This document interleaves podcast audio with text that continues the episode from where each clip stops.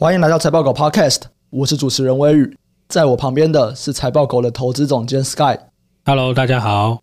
今天这一集啊，我们会来聊一下高阶显卡这个报价开始下降了，哇，大家终于买得到显卡了。然后我们会聊一下粮食会不会有这个粮食战争的问题哦，像最近的粮价其实是有开始在涨的。现在乌俄战争会不会导致接下来可能会有一些粮食战争的问题，或者开始缺粮的问题？最后啊，我们会开始来聊一下笔电供应链。好，首先我们先来聊一下高阶显卡。哇，这个显卡从挖矿开始哦，这个热潮就居高不下。最近因为以太坊将要进到 POS 了，就是从 Proof of Work 转到这个 Proof of State，因为这个样子，所以在挖矿上面，你去挖以太币的方法跟以前不太一样。它比较不太需要那么多的显卡，所以最近终于显卡的报价开始下跌了。我们高阶板卡这个 RTX 三零八零哦，它在澳洲市场啊一天就跌了三十五趴，这是史上最大跌幅。哇，你买显卡跟买股票一样，一天涨跌幅三十几趴。啊，早买早享受啊。然后目前板卡的龙头华硕啊，它已经率先在中国砍价了。那其实显卡的报价。它之所以会跌，其实有蛮多因素的啊。第一个其实是这个疫情开始趋缓了，所以本来哦，我们在实际上使用的需求就开始下降。再来哦，就是现在要进入到升息了嘛。那其实从过去半年，我们已经可以知道，诶，原来加密货币并不是一个数位黄金呐。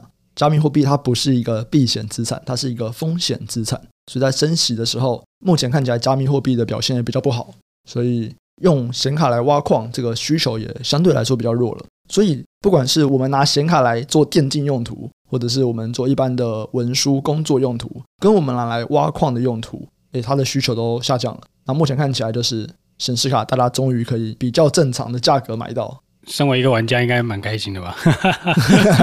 那你这个投资人，你应该蛮惨的。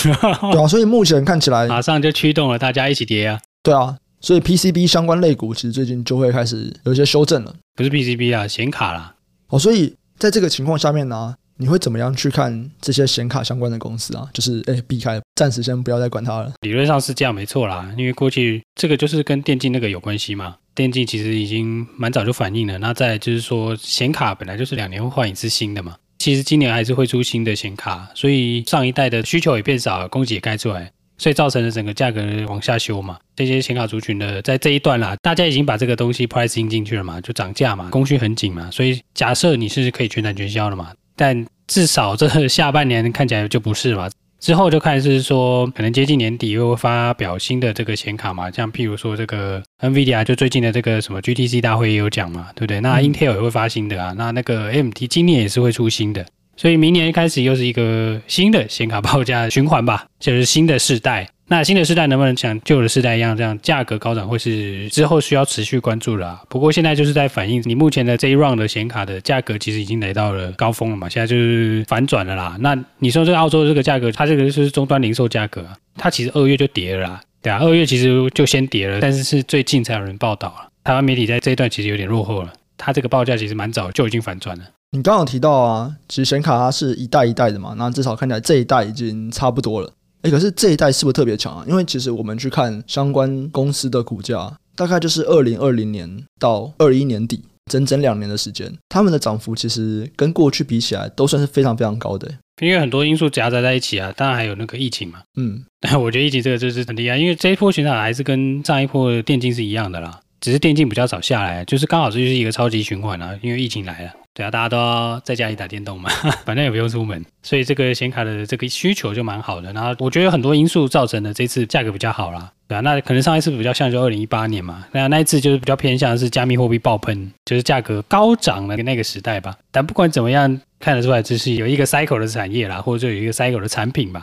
但问题是，以现在的价格来看，如果今天加密货币需求消失，我觉得下一波的 cycle 就是一般我们非挖矿使用的换显卡的需求会有那么强吗？我觉得这都很明确啊，你显卡这东西，你就是看有没有什么新的游戏很好玩，然后会对这个显卡的需求拉高嘛？对啊，那有没有爆款的游戏啦？嗯，我自己的看法是这样啦。当然显卡还有许多其他的因素嘛，譬如说你是创作者，或者是说你有别的运用的需求。但是如果是回归基本的话，其实显卡一直换一直换的源头，其实我觉得会比较偏游戏啦。其实它跟游戏的这个波动也是有相关的嘛。过去有很多特规的卡片啊，就是特规的显卡，就不是那个公版啦。就是有改过的那种哦，很帅，然后有装很多微博的那种啊，那种就是其实一般就分类在电竞啊，所以我觉得这个电竞其实对这个高阶的显卡的需求是蛮强的，也是可以观察的那个指标啦。最近那个艾尔登法环不是很红吗？它有带动显卡的需求吗？那是 PS 五的，它带动了 PS 的需求了。其实没有，你知道吗？PS 五一直都买不到啊。对，因为你买不到嘛。对，哎，这个拼手速的，哎。看运气哦，你有吗？有啊，我有买到，我手速很快，开玩笑，哎。那你有在玩吗？没没有，你带来公司啊？哎，你带来公司啊？你们你们玩 Switch 就好了。哇，我已经进公司多久了？从我进公司的那一天，小郑就一直说应该要在公司放一台游戏主机，都已经几年了，到现在还是没有。哦，有啊，有有 Switch 了，有人送 Switch 啦，对不对？哇，多快乐啊！但小郑玩的是 PS 啊。没有吧？他有 Switch 啊。他那时候说他要摆一台 PS 四，那个时候还是 PS 四。哦，你要 PS 四，我也可以摆一台给你啊。哦、现在要摆 PS 五才吵啊！不好意思，那个不是 PS 五啊，那个是网通的。要摆一台 WiFi 机啊？对，那 WiFi 你懂了，你懂的，广大的父亲都懂。好，所以在高阶显卡这边，目前看起来这一波已经差不多了。那如果要看下一波，下一个世代。有没有大家会想要去更新显卡的需求？可能就是要看说，那有没有什么非常厉害的游戏，非常吸引人，然后它对于显卡的要求是比较高的，大家才有可能比较去换代。对啊，我个人的看法是这样啦。所以你过去看显卡也都是这样看的，就是看游戏。我就是看说它的这个有没有新梗嘛？我记得之前有那个 Light Tracing，就是什么光影追踪，上一代吧，嗯，上一代开始有这个东西啊，然后就是讲哇，那个游戏弄看起来就很厉害之类的，对啊。但这东西很难观察啦，因为它其实那个观察的点是。你到底会不会有一个游戏驱动了这些全部的东西嘛？那种电竞循环不好做，有的原因也是它有的时候会就是比这个循环的 upside 还要，就是这个叫什么离群值吧，它的那个比重会高一点，有时候会低一点嘛。像这一次电竞就是比过往都高非常多，就是过往的拉货量啊，或者是价格啊，都好非常非常多，就是因为刚好又遇到疫情了，有加成效果啊。下一次可能会弱一点，对不对？我们先假设大家不会两年就换一次嘛，当然重度玩家一定会啦。我是说轻度玩家这次可能就不会换嘛。像那个 PSU 就是那种电源供应器也是啊，因为你会换到这种超高瓦数的，通常你就是接很多很炫的东西才会换到超高瓦数嘛。你可能不是因为你笔电要工作要用了，因为笔电工作要用，顶多就跑跑文书软体啊，其实还好。除非你是写一些特别奇怪的程式的，或者是有一些重度使用者，不然其实多数会换到这么好的，通常都是高阶电竞玩家啦。所以其实这个我是觉得有联动啦。只是说这次显卡的价格下跌来的比较晚一点就对了，就是我自己觉得。那我过去的的确是看这些东西没错，对啊，因为其实你看最简单的就看价格。哎，你为什么会觉得比较晚啊？因为它这次比较晚跌啊，这次是真的比较晚跌。我自己的晚是。怎么算出来的晚？就是比电竞的晚，电竞的去年就崩了啦，股价就先行了啊，股价就先崩啦。就是相对于其他的电竞类股，这次的显卡算是比较晚跌的。一般来说，他们是同时的吗？就是会慢一点，因为大家都有高值利率嘛。但是那些都还没有高值利率，就先炸裂给你看这样。好，那这边就是关于显卡类股的一些东西，就是我们可以拿去跟其他的电竞类股做比较，然后会发现说，今年比较有趣的就是今年其实算是晚跌了啊。下一个东西啊，我们要来讲一下粮价的问题哦。因为俄罗斯入侵乌克兰啊，其实它就干扰到了现在的这个播种季，所以今年可能就会造成欠收。那其实乌克兰是主要的谷物的出口国哦，这就会影响到全球的粮食供应。那你去仰赖乌克兰进口小麦啊、玉米、葵花油的国家，都有可能会面临粮食短缺的危机。其实，在前几天呢、啊，财报狗智囊团就是我们的社团里面，就有人在发文在问哦。说，如果他觉得接下来可能会发生粮食危机，那现在可以投资哪些东西？有兴趣的人也可以看一下社团里面其他人的讨论。那乌克兰的小麦啊，其实它算是已经播种了啦，再过几周它就要开始种植玉米，但是当地的农民缺化肥跟农药，然后燃料也不足，所以无法去发动那些农耕设备，然后也欠缺人手嘛，因为大家都要去打仗或者是就逃跑了这样子，所以目前看起来乌克兰的粮食出口的确应该会受到一些影响哦。乌克兰是全球第四大的玉米出口国，第五大的小麦出口国。如果我们去看小麦跟玉米的期货，其实今年大概就涨了二十到四十趴，算是一个蛮明显的一个大家的担忧吧。就是关于小麦跟玉米接下来可能会供不应求这件事情。可是这个东西就跟鸡蛋一样吗？对，就跟鸡蛋一样，没错。对啊，这就是一个叫蛛网理论嘛。你的这个价格高涨了，就表示下一期大家一定会狂中了，这个很明确的。没错。对啊，又不是傻了，我看到的哦，这个赚爆了，大家来拼一把，对不对？中到爆！以前不种玉米小麦都来种玉米小麦了啦。一般的供需来看就是这样了。你不管它有没有打仗嘛，你这个这么高的价格，大家就是会来种，就是这么简单。其实有很多台股在涨，就是在带动了相关其他的需求嘛，就是肥料嘛，对，农药啊这些的。你说这个合不合理？这个我觉得蛮合理的啦，因为终端的价格的确是涨蛮多。其实如果有听过财报狗学院月会的人啊，会发现说我们月会算是蛮早就开始在讲肥料了啦。如果我们先去看股价的话，东碱跟这个全宇生技四一四八都涨了不少，那台肥就是比较没什么涨，也是有涨啦，之前先涨啦，新农啊，农药的喷爆了，对，甚至只有占一点点的什么三晃也是涨啊，对吧？国外的肥料股也都涨爆了，哦，国外真的是涨爆了，其实台湾相对来说算还好的，因为台湾不可以涨啊，我们之前不是有提过？对，没错，我们之前只是有提过说台湾其实。政府还算是比较保护农民呐、啊，所以以台肥来说啊，台肥卖在台湾这边基本上算是赔钱卖的。目前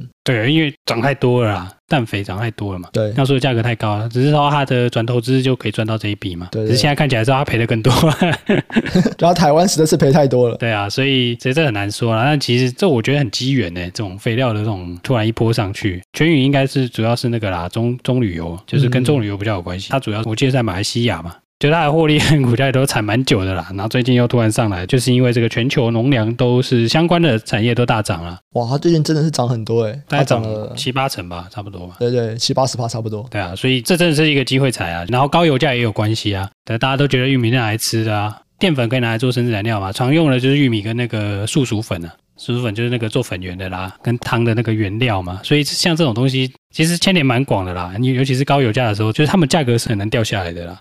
现在小麦跟玉米，它可能会供不应求，所以肥料就开始狂卖，因为接下来可以种的人就开始种更多。那在下一步呢？再下一步就是小麦、玉米有可能会崩啊，只是你要看它的这个生产循环有多久啊。对啊，因为你现在所有东西都 price in 啊，也不能说所有啦，就是目前看起来多数的利多都已经实现了嘛，不一定反应完，但都有反应，大家都知道了嘛。对，因为打仗，所以乌克兰不能，大家不能种小麦，缺粮嘛。对，然后油价好高，所以这个玉米好贵。已经传导到，哎，肥料也好贵，这个看起来 make sense 嘛？对，这如果真的断了，你可以吃别的啊，对不对？你可以吃肉啊，对不对？何不吃肉糜，吃肉，对啊，这个开玩笑的。但你说真的，农粮危机，我觉得不会有太大的，就是因为这个东西还是有存粮啊。说实在的，嗯，但这个存粮是一个问号嘛，你不知道它有多少。对，那可能会在某一个时间里面放出来，这跟我们之前谈过缺货都是一样的意思啦。你是中间商，你会不会囤？哦，在这个时间点，你就是要囤啊。嗯，你不囤，你就是傻逼啊！什么不能囤？什么菜虫、米虫的那个，我都觉得很有趣啊。奇怪了，我做生意不能囤哦。对，我囤是风险自负呢，对不对？嗯嗯。除非你搞到什么，哎，只有你垄断。但如果不是这样的话，这种大宗原物料你敢囤，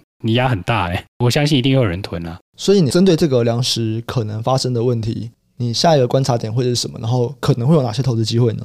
我觉得现在大家看到可能都是肥料吧。我相信应该有很多人在看那些面粉啊、油啊、面包啊相关的产业链吧。哦，对啊，那他们开始应该就会涨价了，这应该是很明确的啊。三月之后他们应该就会涨价，其实也都多数都有反应的啦。就是你看那个联华，嗯，联华面粉也是很多嘛。那你看一些做油脂的可能也会上涨，只是说这种涨价可能就一波上去吧。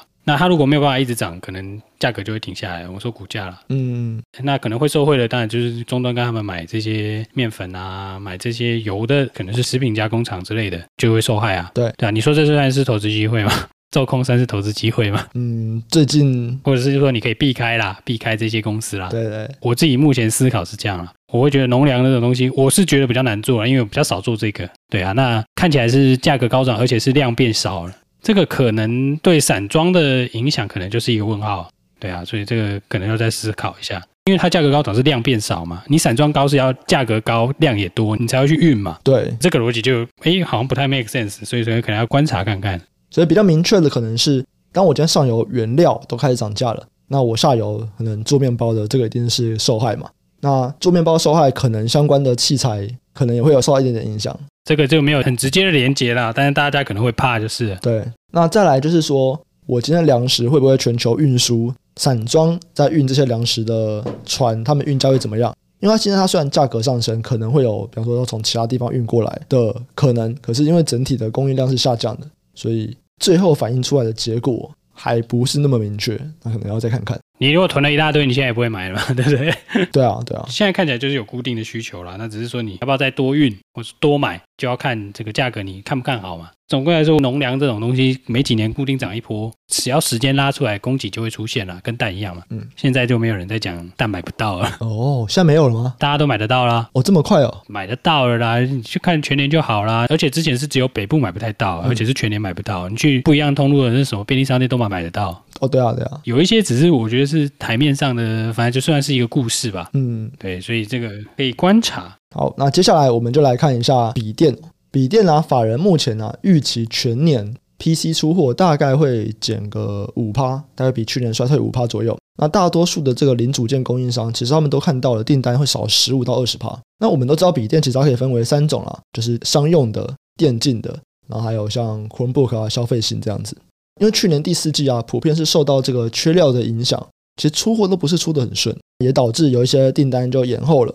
那今年第一季它其实是传统的，算是这种三 C 的淡季，可是今年的第一季淡季就不太明显，主要就是因为从去年延后嘛。那今年呢，目前看起来，除了像商用的笔电，然后 data center 这种伺服器中心，然后电竞产品可能会成长以外，其他我们看像 Chromebook，Chromebook 会把它归类在教育的，然后消费性的笔电，目前看起来就是顶多持平，或者会有一些明显的下滑。这个也算是从我们应该去年底也就有这样子的看法。去年底的时候，电竞还不太确定啊，就是大概是觉得说只有商用会比较好，那其他的地方今年笔电可能都不会很好。那现在看起来是商用跟电竞都会成长，那其他的地方看起来就没有那么好。可不可那个去年下半年就有名，也不用去年下半年啦。你看 Chromebook 这种东西本来就是特规嘛，按特规怎么可能每年都很好？嗯，对啊，所以这个就是。几率上的问题啊，觉得它向下的几率比较大嘛，所以蛮早可能大家就是在推估啊，包含我们也有提到嘛，只是说，哎，今年消费性 NB 的下修速度很快啊，因为其实第一季大家都说，哎，消费性 NB 不会下修哦，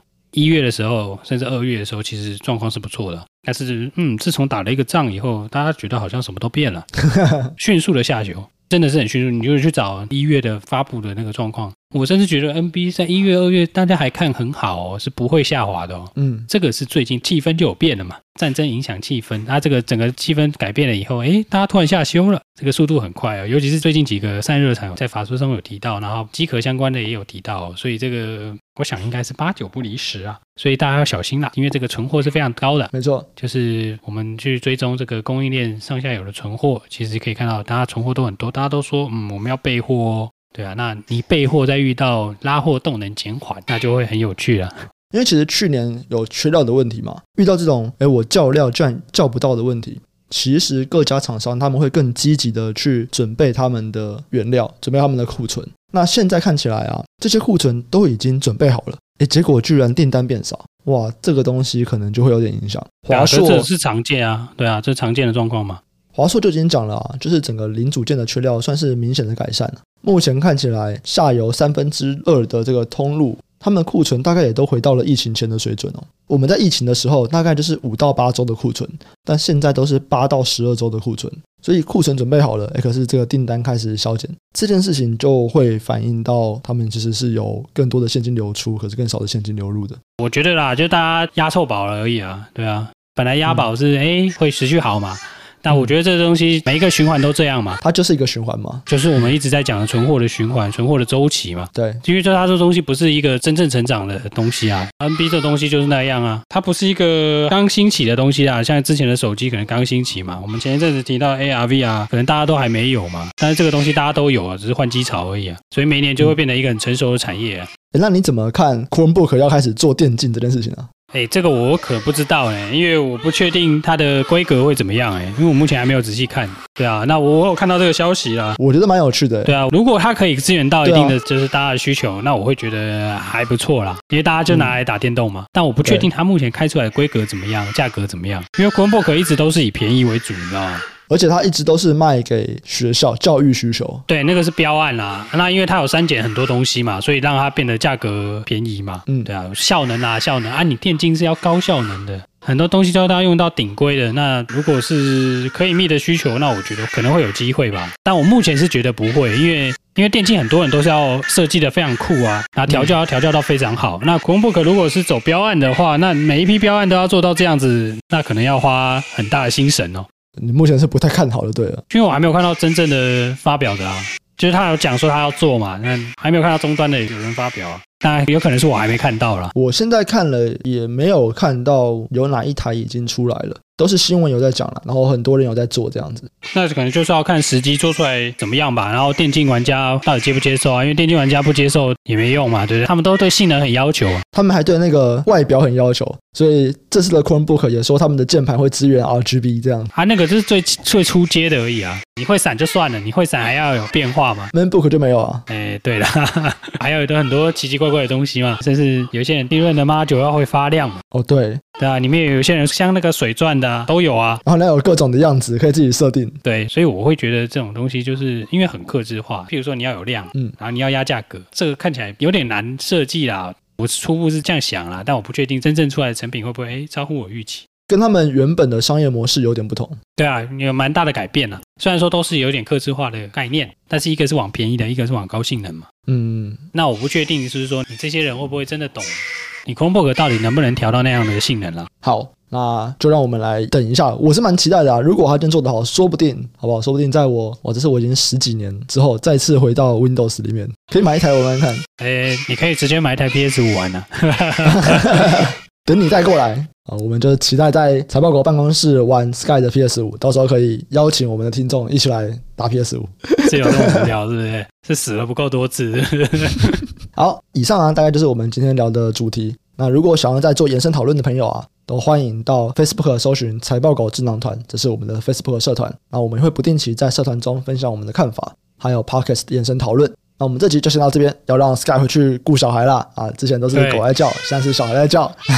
对，没错，有不一样的 issue，对，不一样的这个背景音，这个可以消掉吧？拜托，这个消不掉，好不好？啊，好吧，那大家继续哭吧。好，那就先到这边，下集再见，拜拜。好，拜拜。